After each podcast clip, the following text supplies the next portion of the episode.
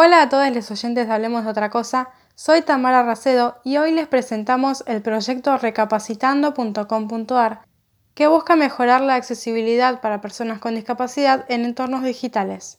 En primer lugar, Marina Piamonte comenta qué es Recapacitando y cómo llegó al equipo. Mi nombre es Marina, tengo 29 años, soy una mujer con discapacidad visual. A mediados de, del 2020, más o menos en mayo, empezamos a charlar con Natalia, nos hicimos amigas. Ella me comentó que tenía un proyecto que se llama recapacitando.com.ar y bueno, sabiendo que yo no tenía trabajo y que no conseguía desde hacía 5 o 6 años, eh, me dijo que, que me sumara a su proyecto. Y bueno, después el proyecto fue mío también. Y bueno, recapacitando es una web accesible es un proyecto que ofrece distintos servicios y el objetivo principal es no solo generar ingresos, eh, que sea una fuente laboral, sino también queremos concientizar acerca de la accesibilidad, de la importancia que esta tiene y por eso en las redes sociales tratamos de generar contenido que de alguna forma explique qué importancia tiene la accesibilidad para las personas con discapacidad. Pasaba Marina Piamonte. Por su parte, otra de las integrantes, Natalia Pelillo, detalla las actividades que realizan tanto en sitios web como en contenidos.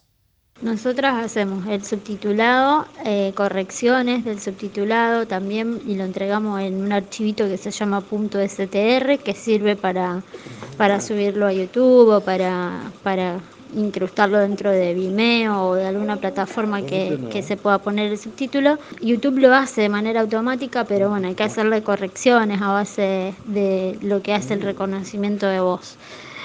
Después del subtitulado también lo que hacemos es dar algunos talleres. es un taller más o menos que dura como dos horas, ya lo, lo dimos a un grupo de trabajadores sociales que buscaban eh, mayor participación.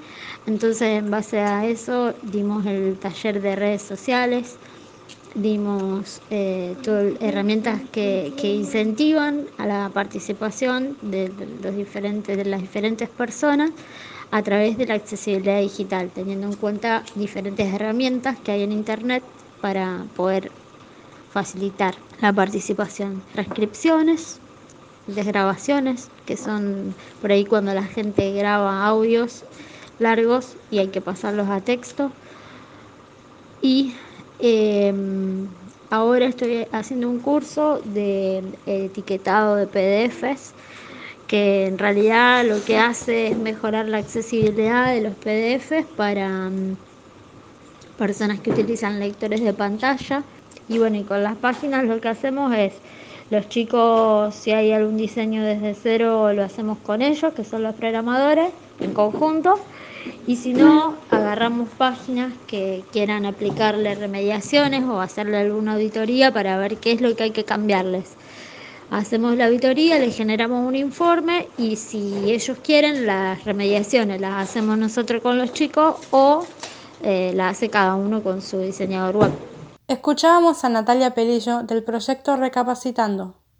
Teniendo en cuenta la importancia que tiene para las personas con discapacidad poder acceder a diferentes ámbitos, Natalia desglosa el concepto de accesibilidad y los aportes que hace su proyecto.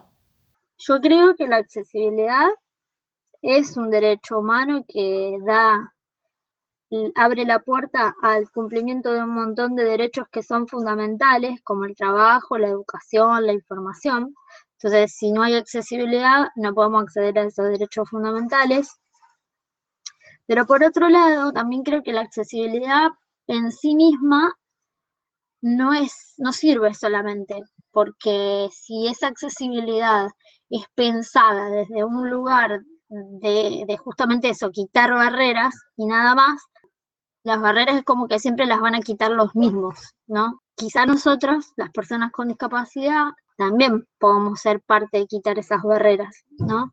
Y también es necesario que esa representatividad esté dada, por lo tanto, por eso me parece que es importante el, emprendimiento y, ponerle la voz nuestra a, a esto que es poder hacer los entornos digitales más accesibles. Me parece que es importante que no nos quedemos solamente en que las cosas tienen que ser accesibles, sino que tienen que ser accesibles y que también tenemos que participar las personas con discapacidad en eso, en el Estado, en el trabajo, en las escuelas, eh, como actores fundamentales y actoras fundamentales de, de, eso. Es importante que nosotros nos empoderemos cada vez más, transmitir y que a veces es difícil porque nos encontramos todo el tiempo con barreras actitudinales, sobre todo por parte de un sistema que que todo el tiempo pareciera como que nos excluye porque nos utiliza, siempre digo lo mismo, para, para retroalimentar su capitalismo. Pero digo yo que también nosotros podemos aprovecharnos un poco de eso, del capitalismo, bien, de manera buena, ¿no? Y empezar a ocupar esos espacios que nos fueron negados durante tanto tiempo.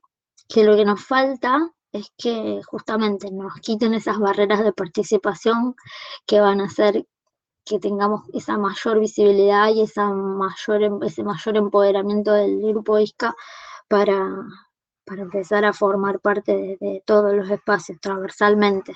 Es transformar la protesta en propuesta de manera horizontal, donde todas y todos y todes podamos intercambiar los saberes y, en ese sentido poder colaborar los unos a las otras. Y quizá, bueno, lo que, lo que sabía Edu, ponele que es diseño web, y, y Marina, que sabía de lector de pantalla, yo no, no casaba nada.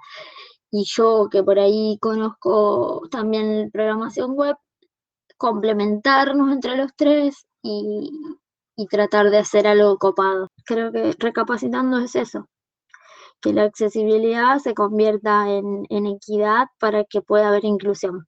Agradecemos a Marina Piamonte y Natalia Pelillo por su participación. Les pueden encontrar en recapacitando.com.ar y las redes sociales.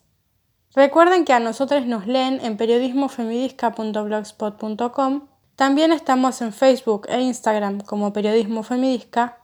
O si quieren escuchar nuestros contenidos, los encuentran en nuestro canal de YouTube y también en las plataformas de podcast, donde publicamos las columnas, entrevistas y otros contenidos. Estamos en Anchor, Spotify y Google Podcast como Periodismo Femidisca. Sigan escuchando Hablemos de otra cosa. Hasta la próxima.